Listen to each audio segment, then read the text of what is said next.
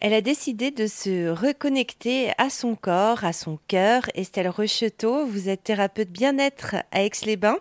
Alors, euh, que faites-vous?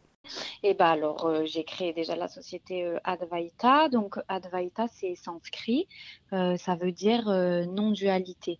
Et donc, l'idée, c'est vraiment de reconnecter la tête avec le corps, l'âme, l'esprit, vraiment tout reconnecter en un.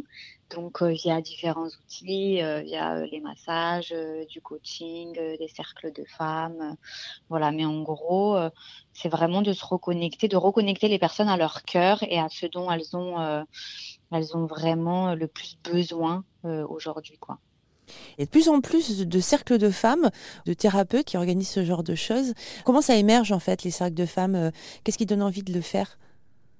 Ben, Je pense qu'il y a un vrai besoin d'écoute en fait euh, de nous-mêmes et de, de, en fait de se rendre compte que euh, on a toutes là pour le coup parce que c'est les femmes mais euh, les mêmes problématiques et les mêmes le même besoin de soutien de sororité en fait d'entraide de, vraiment de se rendre compte qu'en fait on vit toutes les mêmes les mêmes choses et que il y a pas, on n'est pas seul. En fait, il y a vraiment un, grand soutien et ça émerge comme ça à force de, de, parler avec les unes les autres. On se rend compte que, ben voilà, il y a quelque chose à faire euh, ensemble et il y a une force et une puissance qui se crée après dans les échanges qui font que, ben, il y a vraiment de la, les femmes elles guérissent en fait entre elles.